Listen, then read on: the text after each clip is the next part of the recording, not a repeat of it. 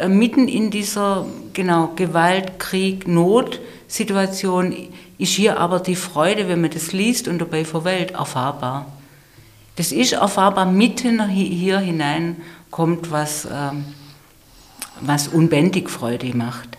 Und das auch erstmal, äh, das bringt die Maria dann zum Singen, zu diesem berühmten Magnificat. Glaube, Liebe, Hoffnung. Denkanstöße aus der Evangelischen Akademie Bad Boll. Hören Sie theologische Impulse aus der Mitte unserer Akademiearbeit.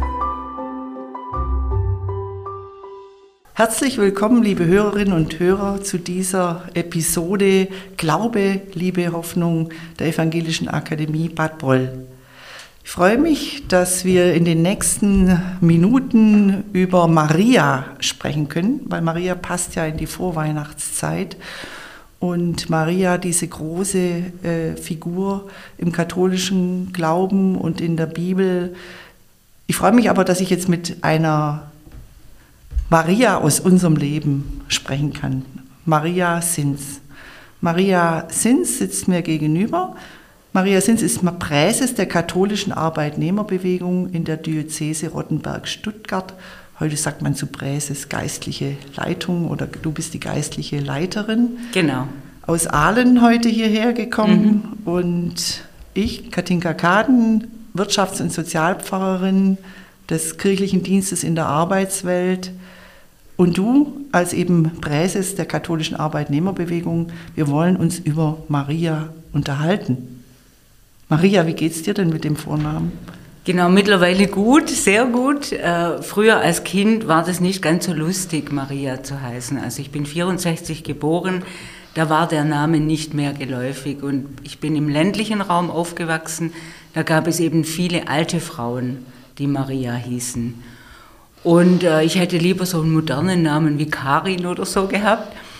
Äh, und es war auch so, für mich als Kind kann ich mich schon erinnern, dass äh, Maria eigentlich reserviert war für die Mutter Gottes. Das ist ja, wenn man in der katholischen Tradition aufwächst, ist das selbstverständlich von Maria als Mutter Gottes zu sprechen. Ich, die in der evangelischen Tradition aufgewachsen bin, war früher sehr befremdet von diesem äh, Ausdruck Mutter Gottes, beziehungsweise ich könnte gar nicht viel mit Maria anfangen.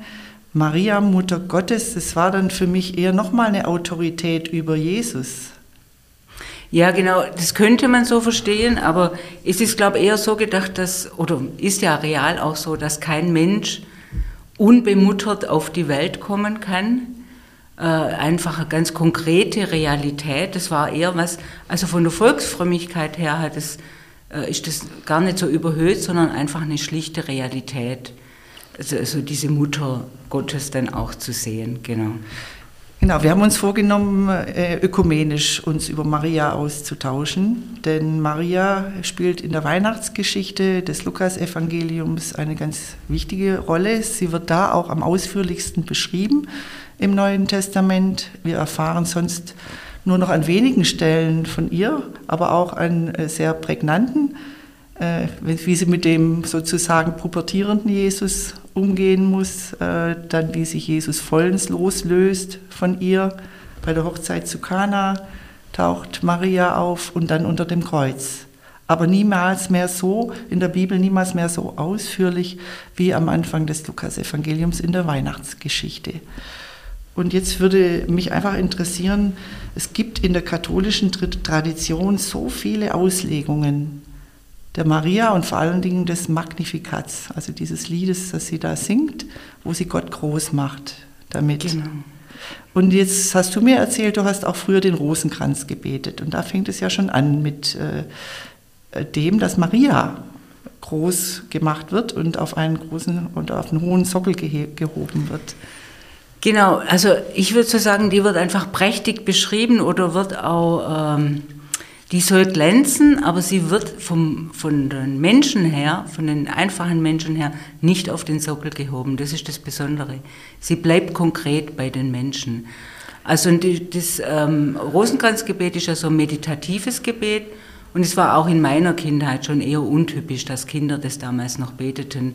Das habe ich so meiner Großmutter zu verdanken. Und als meditatives Gebet wird da ja ganz ähm, einfach im Grunde 50 Mal dann Ave Maria gebetet und es ist so eine Versenkung, kann man sagen. Also für ein Kind war das viel zu lang. Heute kann ich profitieren davon.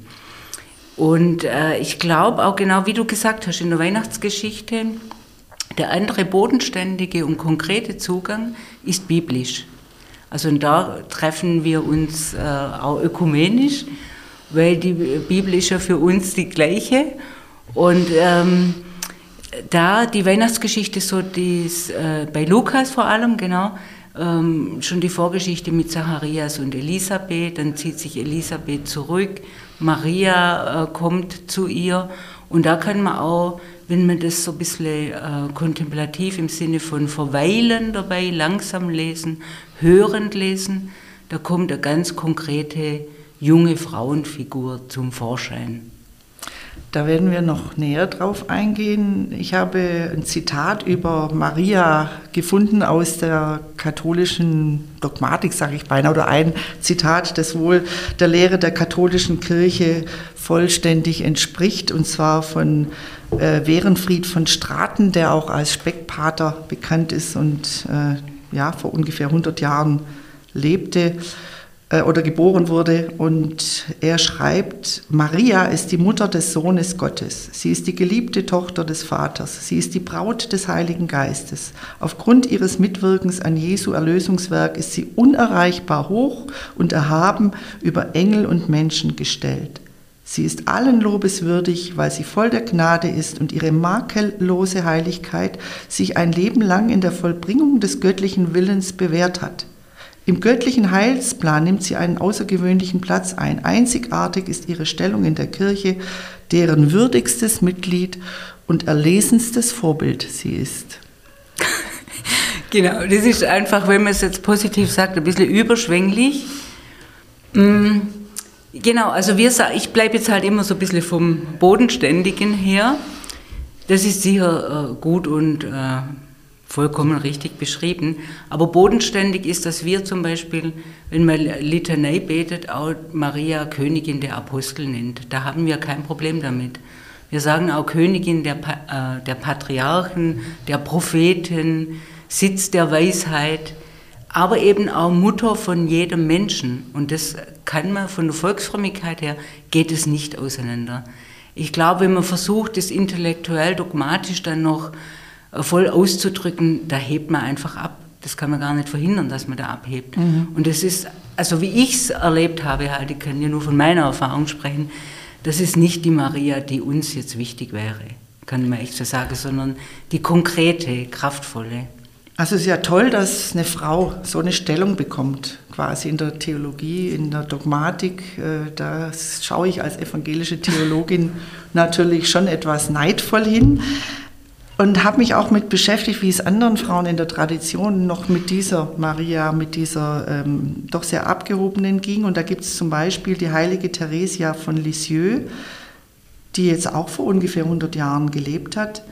Und es war eine, ähm, ja, eine Klosterfrau, mit, äh, die sich mm, ja, die bei den Karmeliterinnen war, bei den sogenannten französischen unbeschuhten Karmeliterinnen. Und sie wird da in der römisch-katholischen Kirche auch als Heilige und Kirchenlehrerin verehrt. Und sie hat ihren Lebensweg ursprünglich als Hingabe an Gott verstanden, an die Mitmenschen, die sich gerade auch in den kleinen Gesten des Alltags äußere. Und sie lebte als Ordensfrau in einer ganz strengen Klausur und schreibt aber in ihrem letzten Lebensjahr in ihr Tagebuch, dass, wenn sie an Gott denke, nur Finsternis sie umgebe, die das Herz ermüde. Und sie schreibt auch in äh, ihren letzten Zeilen, wie gerne wäre ich Priester geworden, um über die selige Jungfrau zu predigen. Ich hätte vor allem gesagt, wie wenig wir eigentlich von ihrem Leben wissen. Man dürfte nicht unwahrscheinliche Dinge über sie erzählen. Damit eine Predigt über die selige Jungfrau Frucht trägt, müsste sie ihr wirkliches Leben aufzeigen, so wie das Evangelium es durchblicken lässt. Man zeigt uns die selige Jungfrau unerreichbar, man müsste sie nachahmbar zeigen. Genau, da drin liegt die Stärke, das würde ich auf jeden Fall unterstreichen. Und äh, genau, ich musste vorher schon auch nochmal also schmunzeln. Wenn du sagst, genau, als evangelische Theologin äh, staunst du über so eine hohe äh, Frauenfigur in der Kirche. Man muss natürlich die Diskrepanz auch ansprechen, dass ausgerechnet in der katholischen Kirche eine einzige Frau erhöht wird und alle anderen, also nicht, ich sage jetzt mal im evangelischen Ausdruck, nicht mal ordiniert werden können. Also da haben wir nur einen Weg vor uns. Ich habe auch keine Ahnung, wie das äh, konkret weitergeht. Ich stelle das manchmal so ein bisschen auf die Seite, aber bei der Therese von Lisieux wird es schmerzhaft äh, deutlich, was das nämlich sie fühlt sich ja da verhindert zu sprechen über Maria. Und das ist der Punkt. Wenn man Frauen verhindert zu sprechen, und das ist bei uns mit allen, wir haben jetzt Maria 2.0 und bei allen äh, Versuchen hat es immer noch Brüche. Also ich kenne das aus meiner eigenen Arbeitsbiografie, habe ich auch an solchen Brüchen geliehen, weil, gelitten, weil äh, da immer irgendwo im Hintergrund die Frage kommt, ja mit welcher Autorität jetzt? Also weil das ja irgendwie noch nicht zusammenpasst. Der Weg äh, geht da sicher noch weiter. Es war auch in der evangelischen Kirche nicht leicht, als Frau ordiniert zu werden. Es war ein langer, langer Kampf. Und in unserer evangelischen Kirche in Württemberg hat es auch bis 1968 gedauert, ungefähr hat es in allen Landeskirchen so lange gedauert. Es hat schon sehr nachgewirkt, also die, äh, diese Tatsache, dass Jesus ein Mann ist äh, mhm. und es damals auch noch gar nicht entdeckt war oder verdeckt wurde, dass es ja auch Jüngerinnen gab. In der Bibel, im Neuen Testament ist es eindeutig beschrieben, wenn man es richtig übersetzt. Ja, und deswegen äh, hat sich ja die evangelische Landeskirche oder überhaupt die Kirchen im Protestantismus auf diesen Weg gemacht. Aber es in den 90er Jahren war dann eine Bischöfin möglich. Mhm. Theologisch schon länger möglich, aber mhm. in der Realität. Ja, und das dann tatsächlich so gewählt zu werden, das war, sind dann nochmal Schritte mehr. Ja, aber jetzt zu Maria. Maria ist also, glaube ich, gut, die Therese von Lisieux ist jetzt äh, auch schon über 100 Jahre alt. Und heute würde ich mal sagen, geht es wirklich darum, Maria zu sehen, im Katholischen auch als Gefährtin auf dem Weg, mhm.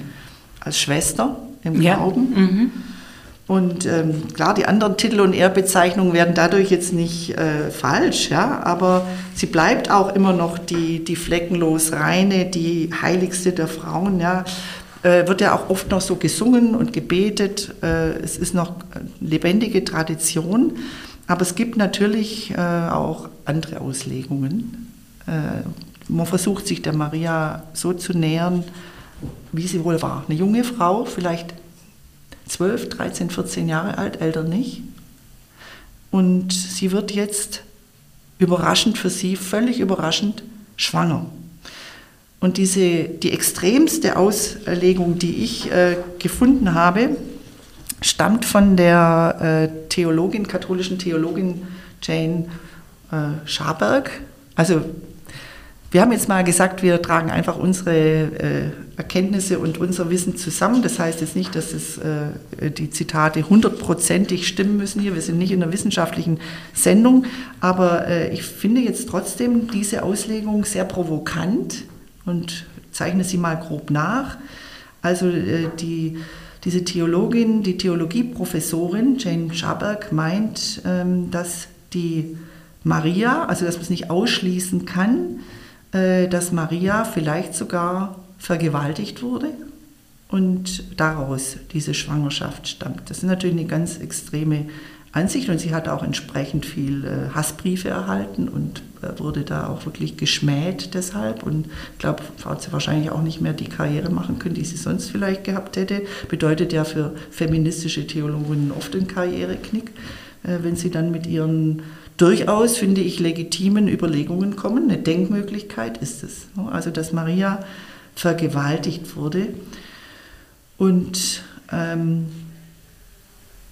die Frau Schaberg hat dann die Theologen, die sie so in Frage gestellt haben, aufgefordert, endlich einen neuen Blick auf die biblischen Weihnachtsgeschichten aus dem ersten Jahrhundert nach Christus zu werfen und ähm, sich den Blick äh, äh, auch zu schärfen, was junge Frauen in diesem äh, Kontext damals, eine jüdische junge Frau, was die wahrscheinlich erlebt haben. Man muss sich klar machen, äh, die Evangelien sind nach dem großen äh, jüdisch äh, jüdisch-römischen Krieg sozusagen entstanden und erzählen eigentlich die Zustände, wie sie kurz davor waren.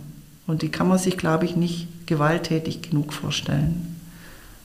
Und äh, es gibt ja jetzt mittlerweile auch feministische Bibelgespräche der Evangelischen Akademie in Berlin. Und da unterhalten sich äh, zwei Theologinnen, nämlich äh, Lucia Sutter-Rehmann und Ulrike Metternich, auch über die Maria. Maria singt. Das ist ein Podcast, der jetzt erst kann man nur sehr empfehlen. Wir haben ihn beide angehört. Genau. Bitte, es mhm. kommt auf allen Kanälen, also Spotify und YouTube und so weiter. Es, oder eben auch direkt bei der Evangelischen Akademie in Berlin. Und äh, Lucia Sutter-Rehmann hat ein Buch geschrieben, schon länger, Wut im Bauch. Hunger im Neuen Testament und beschreibt da eigentlich diese Zustände, diese, äh, diese brutale, dieses brutale römische Regime. Und man muss sich klar machen, all diese Menschen, die Jesus nachfolgen, und es ist oft von, von Menschenscharen die Rede, Volksmengen, die ihm folgen. Und wie sollen wir uns diese, diese Volksmengen denn vorstellen? Und da schreibt die Lucia Sutter-Rehmann, die vielen sind unterwegs, sie füllen die Plätze, sie sind unruhig, denn sie leben am oder unter dem Existenzminimum. Es braucht nicht viel, damit sie unter dem Existenzminimum sind. Und viele sind jetzt überwältigt von den Worten eines Rabbis. Sie lassen alles stehen und liegen, versammeln sich unentwegt. Und Jesus gelingt es ja im Vergleich zu denen nach seinem Tod, dass es nicht zu einem Aufstand kommt, zu einem Gewalttätigen. Und das wäre eigentlich in dieser Situation äh, völlig wahrscheinlich gewesen. Äh, die leiden dermaßen Hunger, die sind dermaßen unterdrückt, denen wird so viel Gewalt angetan, denen wird überhaupt keine Freiheit zugestanden. Und, äh, aber Je, sie, Jesus gelingt es, äh, sie eigentlich jetzt ja, sozusagen ihnen eine Nahrung zu geben, die sie eine Vision entwickeln lässt, wie man friedlich zusammenleben kann. Das ist ja auch genügend ne? äh, beschrieben. Genau. Ja, das ist schon ein großer Unterschied, weil ich glaube, das Erste ist, dass die, diese Erfahrung, dass da dieser Jesus kommt und sie in ihrer Realität voll im Blick hat, in der Mitte seines Fokus. Also das, wie, wie du beschrieben hast, das kommt ja immer wieder, wiederkehrend. Wer ist in der Mitte seiner Aufmerksamkeit? Und allein das Gesehensein und in die Mitte gestellt zu werden, das macht einen äh, riesengroßen Unterschied. Das ist schon wie wenn wir jetzt heute Weihnachten feiern und auch die zum Beispiel die Mindestlöhner, die Niedriglöhner ähm, in die Mitte unserer Aufmerksamkeit stellen. Das ist ein Aspekt, den wir an Weihnachten brauchen, damit wirklich die volle Kraft von dieser Botschaft, ähm, also im Herzen halt auch doch erfahrbar werden kann dass da unendlich viel mehr drinsteckt. Und ähm, ja, einfach das Gesehensein, auch das, das, das gibt Hoffnung und das richtet auf. Man muss sehen, dass in, in unserer Gesellschaft in Deutschland heute an die 17 Prozent äh, von Armut betroffen sind also unter dem Existenzminimum leben müssen oder am Existenzminimum. Das beschreibt man ja als 60 Prozent vom durchschnittlichen Nettoeinkommen. Da sind wir derzeit bei ungefähr 1200 Euro im Monat. Und dafür müssen sie dann alles bezahlen. Klar, man kann auch aufstocken, man kann äh, verschiedenste äh, Minijobs. Was hast du gesagt? Wie viele Minijobber? Vier Millionen, über vier Millionen, genau. Und auch die äh, ausschließlich Minijobs haben. Also das ist im Gesamtvolumen dann von den 43 oder 45 Millionen Erwerbstätigen drin. Das sind immerhin 4 Millionen, die ausschließlich von Minijobs ihren Lebensunterhalt bestreiten. Mhm. Das wissen wir aus unseren Arbeitszusammenhängen, du genau. von der genau. katholischen Arbeitnehmerbewegung, ich auch im kirchlichen Dienst in der Arbeitswelt, dass es Branchen gibt, von denen denkt man das gar nicht, wo die Menschen völlig prekär angestellt sind. Also ich beschäftige mich gerade mit den Arbeitsbedingungen in der Filmbranche.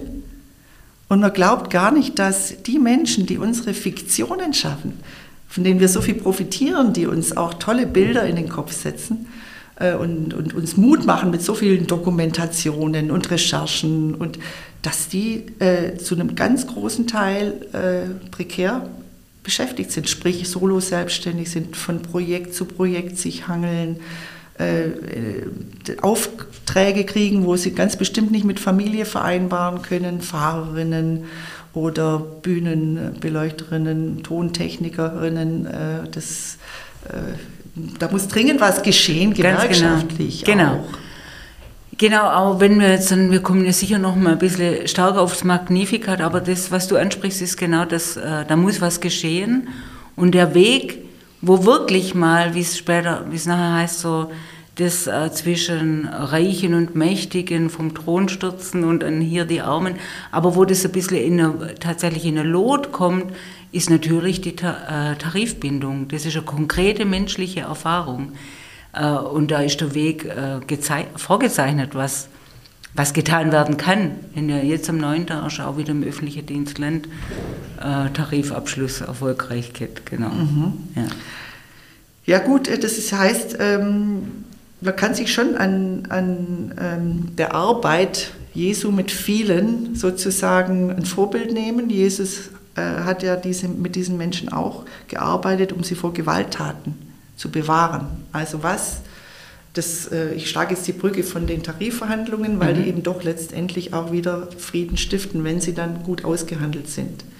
Wir alle wissen, was Streiks bedeuten, wie stark die stören. Und äh, wenn man da nicht zu Einigungen kommt und zu Kompromissen, äh, dann hat man wirklich große Verwerfungen in, äh, in der Gesellschaft. Ja. Und das haben wir jetzt erst mit dem GDL-Streik wieder erlebt. Ja ja, also wie schafft man es in schwierigen Situationen, äh, die nach Gewalt quasi riechen schon? Ne? Ähm, da zeigt Jesus eben einen Weg auf, indem er äh, ganz konkret bei den Menschen ist. Und die erste, die das zutiefst erfährt, äh, laut Lukas Evangelium, ist die Maria. Die Maria, die vielleicht auch aus völlig unterdrückenden Verhältnissen kommt, und aus ganz schwierigen Verhältnissen, vielleicht, ich möchte es als Denkmöglichkeit nicht ausschließen, sogar vergewaltigt worden ist, sie singt jetzt.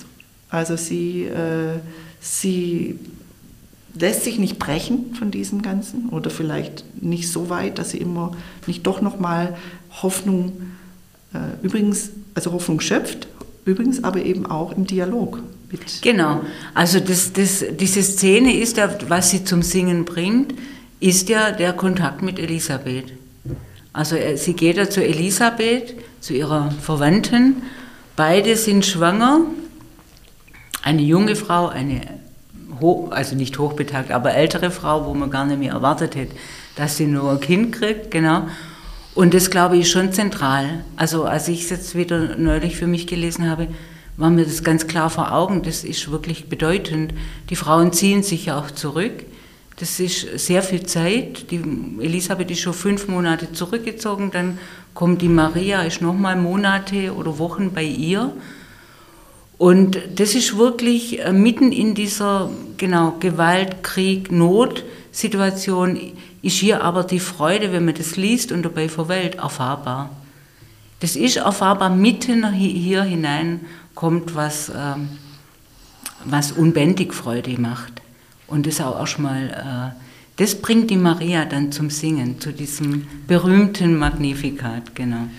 Ich werde es jetzt mal ja? äh, zitieren aus der Bibel in äh, gerechter Sprache, die folgendermaßen übersetzt. Also Maria singt, meine Seele lobt die Lebendige und mein Geist jubelt über Gott, die mich gerettet hat. Sie hat auf die Erniedrigung ihrer Sklavin geschaut. Seht, von nun an werden mich alle Generationen glücklich preisen denn Großes hat die göttliche Macht an mir getan und heilig ist ihr Name. Ihr Erbarmen schenkt sie von Generation zu Generation denen, die Ehrfurcht vor ihr haben. Sie hat Gewaltiges bewirkt, mit ihrem Arm hat sie die auseinandergetrieben, die ihr Herz darauf gerichtet haben, sich über andere zu erheben. Sie hat Mächtige von den Thronen gestürzt und Erniedrigte erhöht. Hungernde hat sie mit Gutem gefüllt und Reiche leer weggeschickt. Sie hat sich Israels, ihres Kindes, angenommen und sich an ihre Barmherzigkeit erinnert, wie sie es unseren Vorfahren zugesagt hatte, Sarah und Abraham und ihren Nachkommen für alle Zeit. Genau, das, genau, der Bezug auf Sarah. Also, das ist auch die Bestätigung, alles ist wahr und alles ist richtig. Die, die Verheißung, die ist Wirklichkeit mitten in der unmöglichen Situation, in der wir stehen. Und ähm, das ist auch diese Botschaft, dass wir dieses, also unsere soziale Realitäten mit nicht auszublenden und mit reinzunehmen, äh, das dann wirklich erst die Bedeutung entfalten lässt, äh, dass Friede und Gerechtigkeit sind möglich. Also das ist ähm, trotz aller Gewalt, ja. trotz aller Aggression, trotz allen Hungers, äh, trotz allen Not und Elends, das wir um uns herum wahrnehmen ist Friede und Gerechtigkeit möglich. Genau, und das gefällt mir auch an unserer christlichen Einstellung, dass man von dieser Utopie nicht loslässt. Also das finde ich schon zentral. Ich möchte noch ein Wort zur Bibel in gerechter Sprache sagen. Es fällt ja auf bei dieser Übersetzung, dass Gott als weiblich da beschrieben wird. Das ist ja in der weiblichen Form und es äh, ist ja auch von der Theologie her möglich. Also von dem her, dass wir äh, den Namen Gottes ja eigentlich nicht kennen. Er offenbart sich zwar mal als der, der ich bin im äh, Alten Testament, aber das äh, eigentliche hebräische Wort ist eigentlich unaussprechbar für die Juden, das muss man sagen. Jahwe ähm, sagen wir zwar, aber letztendlich bedeutet es auch die vielen Gottesbezeichnungen, äh, die in der Bibel die es gibt, die sind weiblich und männlich. Also deswegen ähm, ist es durchaus eine richtige Übersetzung, falls Hörerinnen und Hörer das noch selten so gehört haben und nur diese klassische Formulierung mhm. kennen, mhm. äh, die du ja vorher schon ein Stück weit zitiert hast mit den Mächtigen, die da gestürzt werden, den Reichen, mhm. die da mhm. auf dem... Äh, ja, das ist ja auch interessant mit den Reichen. Ne? Also wir sind ja in einer der reichsten Gesellschaften der Welt. Und es gilt als reich, wer mehr als 1,4 Millionen Euro äh, verdient oder viele sagen ja, ja ich habe ich hab viel Geld geerbt oder mir wurde äh, viel Geld geschenkt oder wo auch immer. Ähm, wie ist es mit, mit, dem, ähm, mit den Reichen und den, äh, denen, die letztendlich haben wir das ja noch nie erlebt in der Geschichte, dass die Mächtigen gestürzt werden und die Reichen, oder? Nee, das wird auch so nicht, ähm, das wird auch so nicht passieren weil das eine Gleichzeitigkeit ist. Also das ist ja das, ähm, dieses Auseinanderklaffen der Schere oder äh, das ist Wirklichkeit, aber genauso ist Wirklichkeit dieses Magnifikat, von der, also das Maria singt. Das ist eine Gleichzeitigkeit, dass diese äh, Wirklichkeit gibt es eben auch.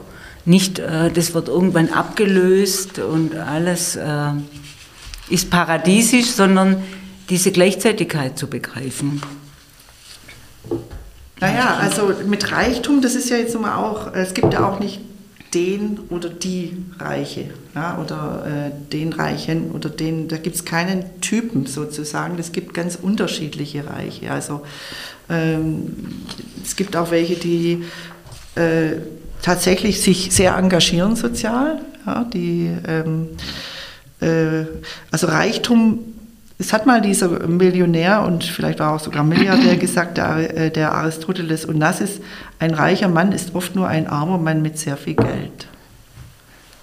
Also es geht jetzt darum, wie schafft es Jesus, äh, äh, auch Menschen, die, ganz, die eigentlich Hunger haben, die kein Geld haben, aber die Hoffnung zu machen, dass es irgendwann mal ähm, für sie eine gute Existenz gibt und äh, auch die Reichen, die Machthaber, nachgeben.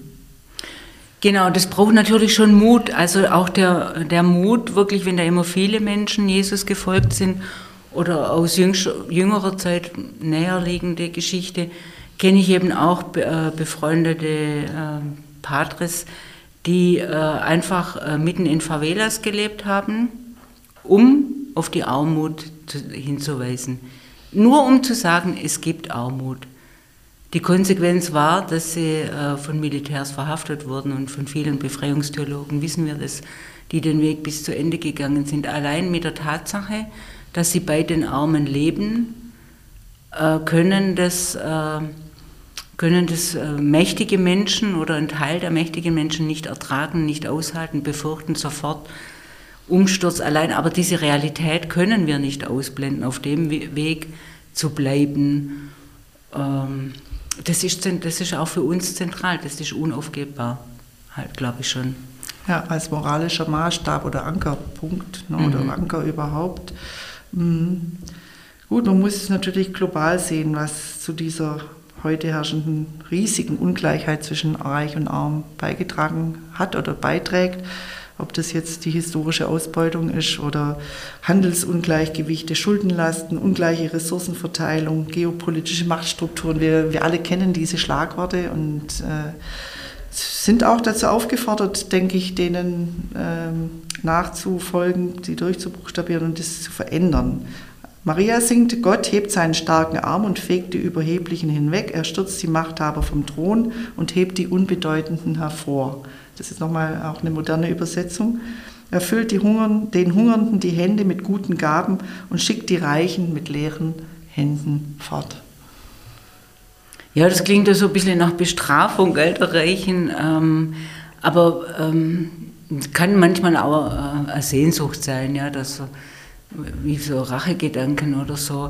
Aber das Wesentliche ist natürlich schon, dass wir eigentlich die Weihnachtsbotschaft nicht ohne, also man kann das nicht einfach äh, singen und die Erfahrung ist dann eine ganz andere. Also das, ähm, die Solidarität und das Tätigwerden, das gehört dann schon dazu, ohne den Anspruch zu haben, wir können das jetzt alles verändern, weil wir wissen ganz genau, dass wir das so nicht verändern. Und da bleibt auch ein bisschen Sprachlosigkeit. Wie kann man das glaubwürdig sagen, dass mitten in dieser klaffenden Wunde, die du jetzt gerade alle aufgezählt hast, das Komplexe, da kann ja niemand einfach äh, sagen, so ganz, so, so ganz einfach direkt das Glauben, naja, die Mächtigen werden irgendwann vom Thron gestürzt. Sondern das aufgerichtet werden als äh, normaler Mensch, egal an ob ich jetzt Mittelschicht gut verdienend oder schlecht Mittelschicht verdienend bin und so, es wird ja so differenziert auch, oder wo ich stehe. Aber dass ich äh, vom Kern her aufgerichtet werde, also das aufgerichtet werden in der eigenen Situation, dieses Mut zusprechen, mhm. äh, das ist das Zentrale. Und dann sieht man, was wir konkret daraus machen in unserer Wirklichkeit. Ohne Maria, die diesen Mut fasst und auch zum Ausdruck bringt, gäbe es kein Weihnachten. Wäre, das haben wir uns am Anfang gefragt, als wir den Plan mhm. fassten, äh, hier zusammen uns zu unterhalten, äh, wäre Maria mit Weihnachten heute glücklich? Also ich glaube, da fehlen eben die zwei Momente fehlen ein bisschen, denke ich schon. Also erstmal diese unbändige Freude über diese Geburt und was da passiert und was ihr passiert, ein bisschen das Unbändige, nicht nur das Sanfte und Heimelige. Und äh, das Zweite natürlich auch diesen Zuspruch, äh, des, diese Utopie, ich sage jetzt halt mal Utopie, dass, man das, dass die, jeder das spürt, dass da alle mit reingenommen sind, genau. Mhm. Das wünschen wir uns auch zu Weihnachten, äh, dass wir vielleicht uns da an Maria noch mehr orientieren können und auch an den vielen, die versuchen, Maria als Schwester im Glauben zu fassen, als Frau, wie sie heute wirklich neben uns sitzen kann. Äh, und zwar gerade bei denen, äh, die, die nicht viel Geld zur Verfügung haben, die nicht reich sind, dass wir unseren Blick auf die richten. Und ähm, von daher bleibt mir jetzt nur noch, äh, dir schöne Weihnachten zu wünschen, ein frohes Fest, ein unbändig äh, freudiges Fest. Genau. mhm. Und äh, ich darf jetzt einfach ähm, mich auch nochmal bedanken bei dir, dass du dich auf dieses ökumenische Gespräch eingelassen hast. Danke, ja, das hat mich auch sehr gefreut, dieses Experiment und das war, ja, danke für die Einladung. Es war schön. Vielen Dank fürs Zuhören. Anregungen und Fragen zur heutigen Folge können Sie uns gerne über unsere E-Mail-Adresse pressestelle.ev-akademie-boll.de oder über Instagram oder Facebook zusenden. Wir freuen uns, wenn Sie beim nächsten Mal wieder dabei sind. Abonnieren Sie gerne unseren Podcast. Herzliche Grüße aus der Evangelischen Akademie Bad Boll.